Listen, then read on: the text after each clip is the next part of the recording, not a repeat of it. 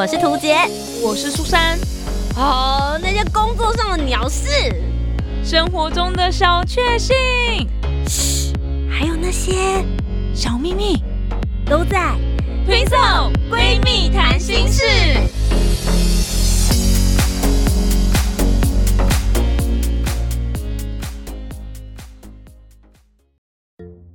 家好，我是涂杰，我是苏珊，我们是 Twin Soul。听说闺蜜谈心事，二零二一大回顾，今年的我们好棒棒！没想到又来到每一年年底的重头戏了。没错，对，就是要来跟大家回顾一下二零二一年我们自己觉得的高光时刻，就是三件啦。我们觉得我们今年最让自己骄傲，或者是让自己印象深刻的三件事情，那我们是不会反省的。我们没有要反省自己，我们就是要告诉大家我们。做自己今年度最让自己觉得开心的三件事情是什么？然后最后今天在节目当中也会跟大家分享二零二二我们有一些什么样子的未来新的展望，让大家也可以跟我们一起期待新的一年的来临。太棒了！其实没有想到这么快，再过几天就又要跨年了，时间过得超快的。我觉得今年因为疫情的关系，吃掉我很多对于时间的。那个想象大概三个月吧，就是五月中，然后到真正解禁，应该也到九月底左右吧，反正至少三四个月。大家好像都不知道现在活在哪里的感觉。对，就是中间那三个月大家都待在家里，真的是闷的有点久。对，我每天在数日子，我都已经搞不清楚今夕是何夕。对，然后到后面的时候，疫情渐缓，我的工作就大爆炸，我也是工作到不知道今夕是何夕。对，一直到现在年底可以好好的喘一口气，跟大家一起享受一下这种跨年的气氛。对，真的哇，时间过得真的太快了。好啦，所以今天会一一来为大家揭晓我们自己觉得在二零二一年我们度过最认真、最骄傲、最有趣的三件事情，就从我们的 Top Three 开始喽。好，我的 Top Three 呢，应该是我终于拍到《举光原地》的单元剧了。举光女神当之无愧，你知道吗？举光原地其实有很多不同的单元，我不知道大家有没有在看呢。反正我们就有那种介绍国军的单位的啊，或者是那种单元剧，单元剧是大家最喜欢看的。反正就在拍那种收视率最高，或者在讲那个，我也不知道大家是不是有收视率啊，就是可能没睡着了这样子。然后或者是其他的介绍景点啊，或者眷村之类的，我这些都拍过了。就剩单元剧，就是一个小角色，我就一直很想演。我从以前就一直讲，一直讲，一直讲，然后。呃，有接到这个单元剧的学长，就是他们要拍，我也一直跟学长讲，拜托一个角色，就让我跑到那个什么辅导长前面说报告辅导长，这样的也好，我就是想要一个小角色跑龙套。终于在今年演了一个诈骗集团的小喽啰，怎么有点好笑？对，没有台词的一个诈骗集团小喽啰，但我觉得很开心，就终于有完成了这样一件事情了，向宇宙许愿，没错。但我觉得，与其说你是向宇宙许愿，不如是你有直接的告诉学长说：“学长，我学妹我许愿，希望能够嘎个角色。”然后学长拗不过学妹热情的这个，跟他一直说：“拜托嘛，拜托嘛。”就决定好了，好了，你这个行为就跟诈骗集团没什么两样，骗到一个小角色就给你这个，有点像，有点像，对，所以要主动去争取自己想要的东西了，好不好？哇，真的是举光女神当之无愧，这样子所有的单元、所有的内容，你全部都有嘎过。全部都嘎过了，太开心了。不过听说接下来学长也有给你一些新的期望，对不对？对对对，开始会想说要给我一些有台词的。哇，我终于不是有台词还算跑龙套吗？跑龙套的定义在哪里？跑龙套的定义就是大家记不记得住你这个角色的名字，或是你这个角色有没有名字吧？我觉得哦，比如说他会叫台词。对，比如说他会叫你说，哎，那个苏珊这个东西帮我处理一下。哦，对对对，就大家会说，哦，这个人叫苏珊。可是跑龙套就是 I don't care 你叫什么名字，你可能就是你知道那个周星驰后面他会说我会三十六变，然后后面他他是可能三十六变的其中一个变哦之类的。但也许也有台词，因为比如说对，也许有在旁边叫嚣的，哎，你怎么样？怎么样？这有台词吗？对，这有台词，但他还是算跑龙套的，因为你对他没印象啊，他就只是一个叫嚣者们。哦。对，所以就是要有名字这样。我觉得要有名字。你跟你跟学长说，就是老大至少必须要叫你说苏珊这件事就交给你处理的。是的，老大。至少要有名字。我怎么样都要把名字打上去就对了对对。对，至少要有名字。我觉得这样子就可以先跳脱一般的跑龙套角色，你至少是跑龙后的 top，没错，没错，没错。有有名字的跑龙套，好，这至少就高级。一点了。嗯，对，以后争取角色说，呃，那我的角色叫什么名字呢？就一直逼问学长这样 子。没错没 错，他就说你可以静一静。我叫静静吗？硬要置入自己之前的角色。好，所以苏珊的 top 三呢，就是跟大家分享，你终于成为举光原地单元剧的其中一个角色了。恭！喜。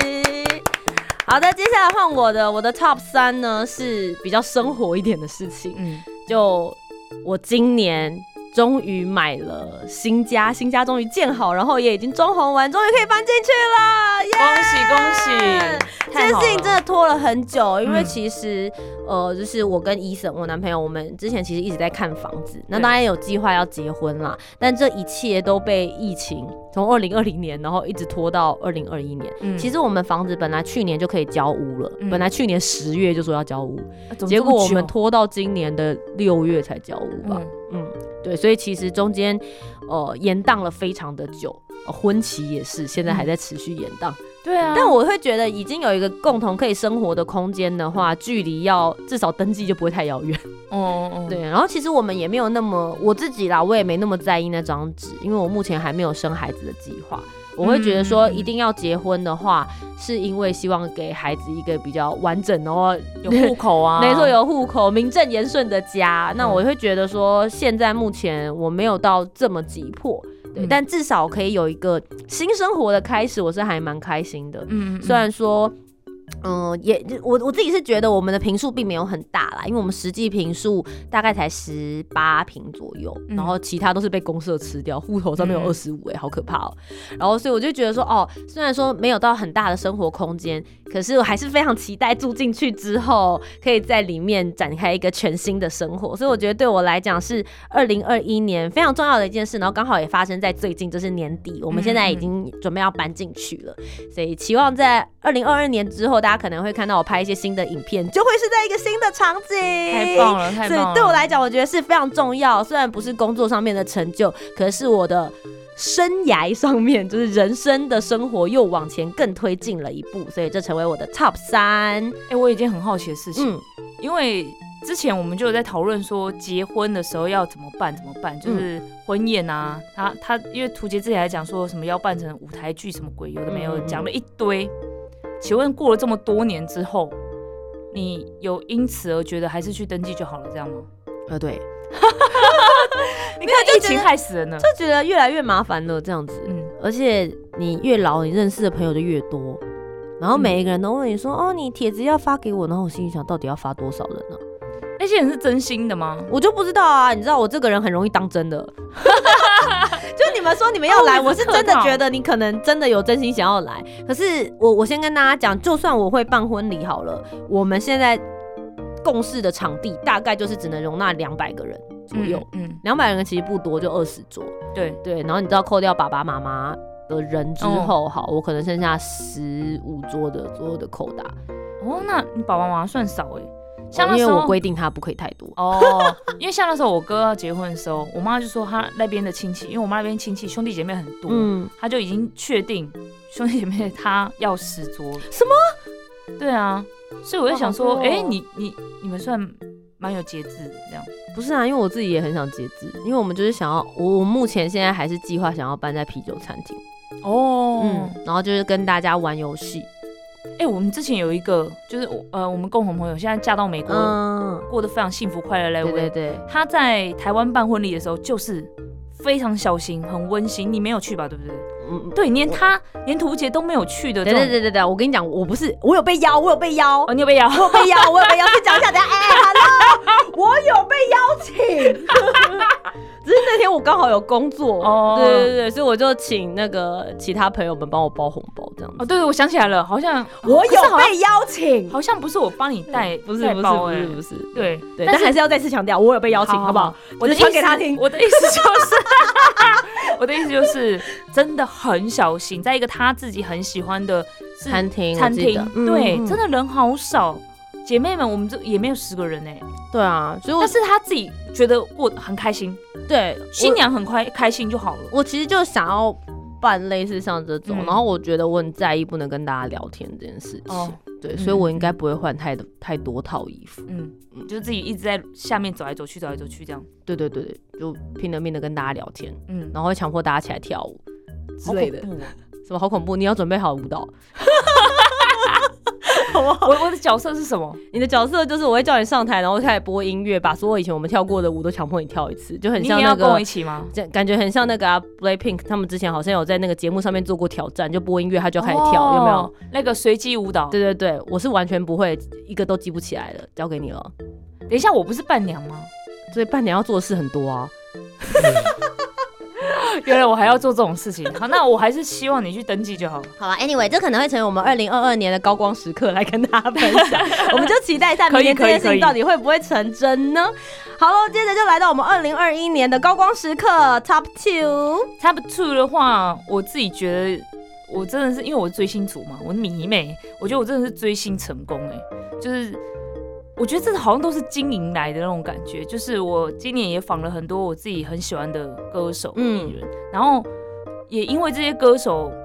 呃，就是拍了一些影片啊，干嘛的，然后放到网络上之后呢，就有其他的相关的单位，然后就想要来上我的节目，就可能觉得我好像有在专门访问独立音乐人这样子。那其实我也没有听这么多，但是我就觉得好像自己的努力有被看见的那种感觉。嗯，对，就是不管是独立音乐还是嘻哈音乐这样子。其实我这件事情是一直有在旁边观察，因为我对于音乐这一块，我真的自己没有这么了解的这么透彻。嗯那我就有看到苏珊从，就是他自己很喜欢某一个歌手的音乐，然后他就会一直先播播播，嗯然后播到之后，他就决定鼓起勇气，他真的是鼓起勇气，真的是鼓起勇气。主动发信给对方，就说哦，那你们可能刚好出了新专辑或者什么的，要不要来宣传？然后跟对方来聊天之后，成为了好朋友。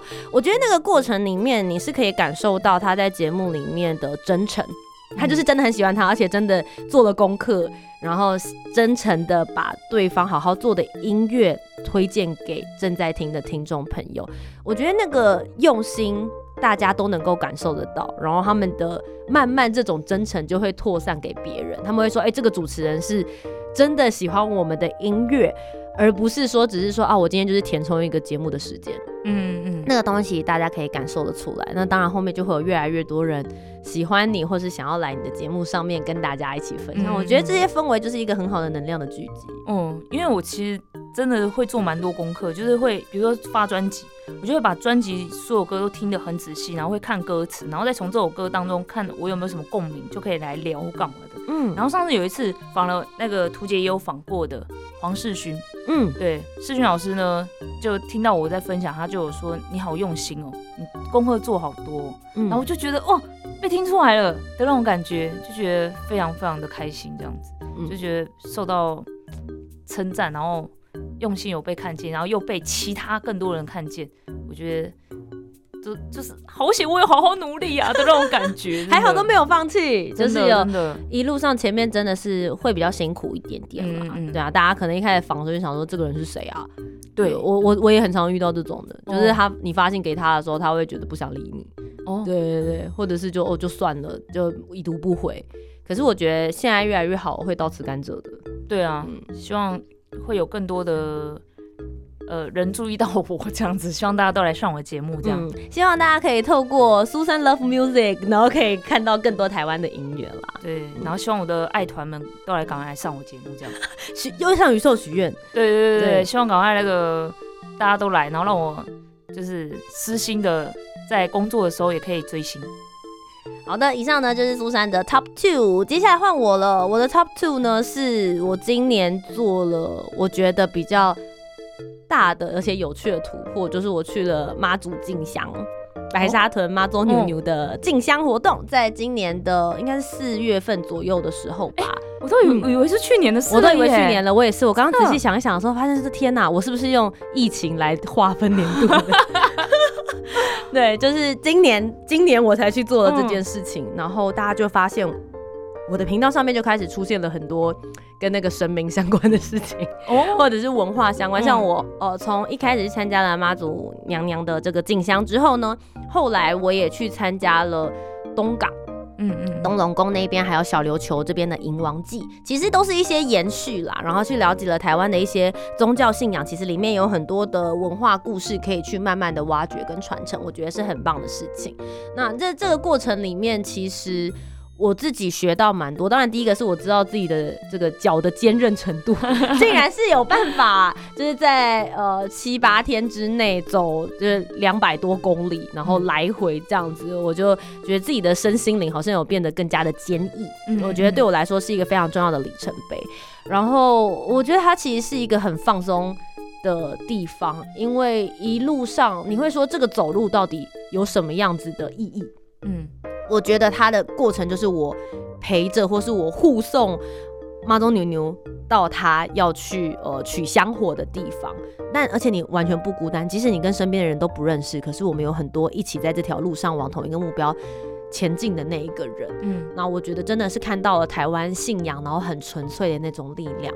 那周遭的时候，你会看到很多人会为了这个信仰，大家会呃在路上，不论是帮你加油、给你水、给你食物，让你能够坚持的走到这个终点站走完这件事情，看到了很多台湾人的善良。嗯，所以我觉得这件事情，我会把它放在我的高光时刻。除了它对我自己本人来说，我觉得是一个重要的里程碑，让我去了解了台湾的宗教文化之外，我觉得它是一个很重要的补充心灵能量的过程。嗯它让我在后面，不论是疫情的时候，甚至是在我等一下要跟大家讲的，就是第一名的高光时刻这件事情上，我觉得都给了我非常沉静的力量。我有一个，呃，我我不能百分之一百的告诉大家说。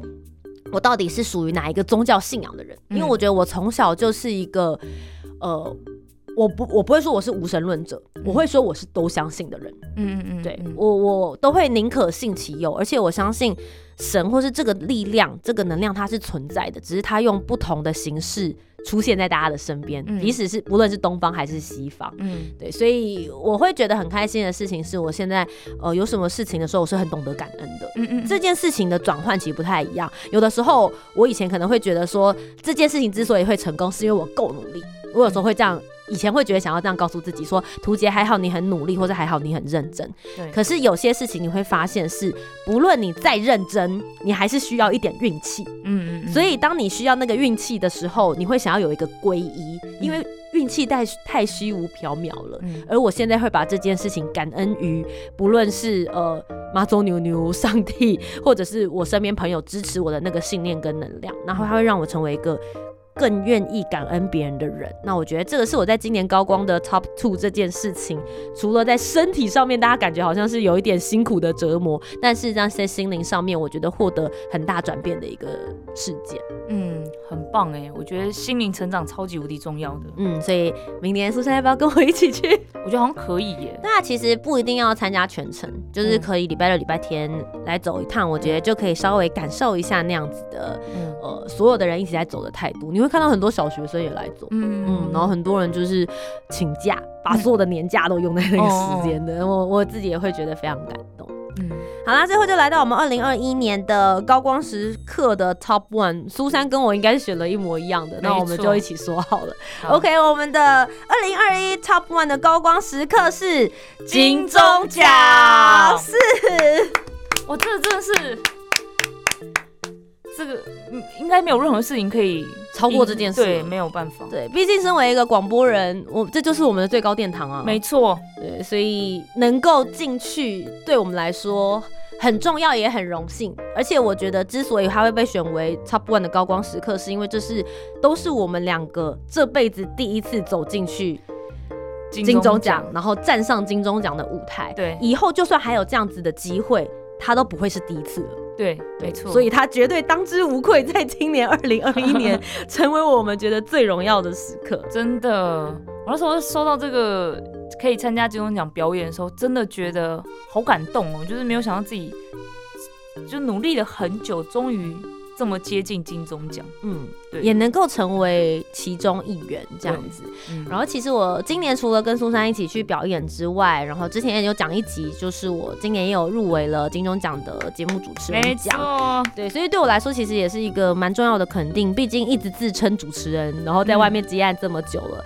还是会很想要知道说自己的主持功力究竟在哪里，或是嗯很多人就会想说，你要不要去参加什么主持人比赛？类似这种东西哦有有有有一些主持人比赛，比如说呃两岸办很多这种的，然后台哦湾自己本身也有。可是你知道，你已经对我来说，就是以主持人出道这件事情一阵子的时间了，嗯然后你再去参加这种比赛，感觉就有点尴尬，不知道为什么。啊，就很像那个歌手，明明就发了好多张专辑，就还回去参加选秀节目。类似这种，就大家会问你说，那你干嘛要来啊，或者什么的？对我，我就一直在想说，对，那我们到底主持人很多职业都会有所谓的证照，那主持人到底应该要怎么样来证明自己？也许你的功课，或者是你的技术，甚至是你在访谈的过程之中，你已经有达到一定的水准了。我自己也想知道我在哪边。对，那我觉得今年金钟奖对我来说，其实就是一个很大的肯定。那也诚实的说，因为我是接案工作者啦，嗯，对，所以呃有入围金钟奖，对我接下来卖我自己一定是比较容易的。对啊，多一个头衔呢，很对，所以其实就很开心。当然，就是除了今年第一年之外，还是希望未来可以再上台，然后可以拿来做金钟奖回家。我现在新家都已经放好了一个位置，就是这个是金钟讲座要来住的地方。我还帮我打了一个光，你知道吗？哇对对对，我就是等着那个光要洒在那个讲座上，希望嗯明年就是不要不要让我自己失望。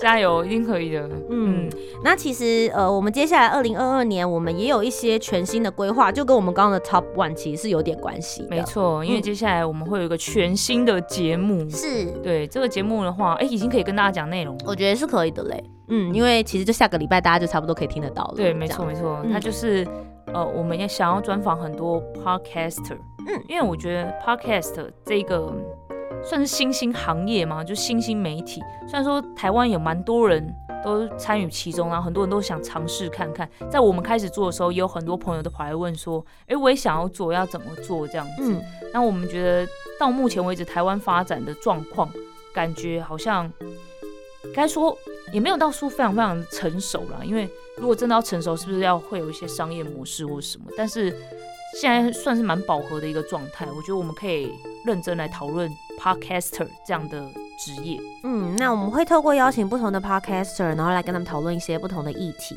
所以节目当中不单单只是聊他们为什么来做 podcast，或者是说他们对于这件事情有什么想象，我们会针对不同的 podcaster，他们有自己不同擅长的议题，然后我们会讨出讨论出一个题目来跟他们进行小小的辩论的那种感觉。嗯就大家提出自己各自的观点，所以节目会很精彩。里面的内容的话，就是我们会固定是三十分钟的时间。对，那除了我们在就是汉声广播电台之外，我们也会放在 Podcast 的平台上面。其实我们最主要的概念就是，广播电台跟 Podcast 不应该是敌人。很多人会想说，谁要听广播啊？我们现在年轻人都听 Podcast，可是我觉得这两个它其实都算是载具着节目的平台。嗯，所以载具节目的平台，他们不应该是彼此的敌人，而是节目内容可以互相串流，达到在广播节目里面，我们还是会有我们原本的群众，甚至大家想象的比较资深一点的群众，甚至比如说他不资深，可是他开车，开车的时候可能他不方便，他还是听了广播电台 FM、AM 再这样子继续收听。那如果是年轻的一群，现在你是用 Podcast 来收听的人，我们依然也一样能够把这个节目优质的东西打给你，让你能够去了解这些相关的内容。对，所以呃，这也是为什么我会发想这样子的新的节目的原因。那接下来会在二零二二年的第一季，也就是一月到三月的时候，我们会先来试一个水温，对，让大家了解说这样子的形态是不是大家也喜欢的。那同时之间，我们会尽量把节目做的精致。我觉得这也是我们身为广播人跟其他的 podcaster 比起来，我们相对来说可能会比较有这样子的优势。嗯，没错，因为我们其实一直从我们从大学时期就是在受专业的广播训练啊，所以我觉得嗯，还是有那种身为广播人的那种专业的态度、专业意识吧，所以也希望大家可以期待一下我们的新节目啦。嗯，因为我觉得苏珊最主要的意思，应该也是跟大家讲说，我们都已经研究广播这么长的一段时间，也许大家会觉得我们有身为传统广播人的框架，对，嗯，但这个框架有的时候我们不一定要把它就是视为说一定要被拿掉的东西。嗯我们会带着广播人的这个技术跟相关的观念，然后带进去做出活化 podcaster 的一些内容。嗯所以希望大家呢可以好好的期待我们这个有点类似像混血儿的，对吧？我们跨两届嘛，对，跨两届混血儿的这个节目，然后我们现在也非常积极努力的在进行相关的测试啊，然后已经在邀访来宾了，没。错，所以希望大家呢继续在明年度的时候也继续支持我们的节目，节目名称是会换的哦，嗯好不好？嗯时间也会换，所以请大家密切的来关注我们两个的 Facebook 粉丝专业或者是 Instagram 上面都会有相关的内容。那如果是我的部分的话，大家只要搜寻图杰就可以了。对，搜寻我的话就是苏珊 Love Music，苏珊爱音乐就可以找到我啦。好啦，那么所有的听众朋友们，我们二零二一年的最后一集节目就在这边到达尾声喽。你自己的高光时刻又是什么呢？欢迎大家可以跟着我们一起来回想你自己没有办法抹灭，而且最认真思考的那三件重要的事情，然后我们一起迎向二零二二年。那我们就明年见喽，拜拜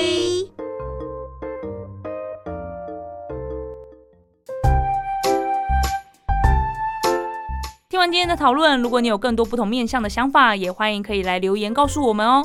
Facebook、Instagram 以及 YouTube 频道搜寻图杰就可以找到我。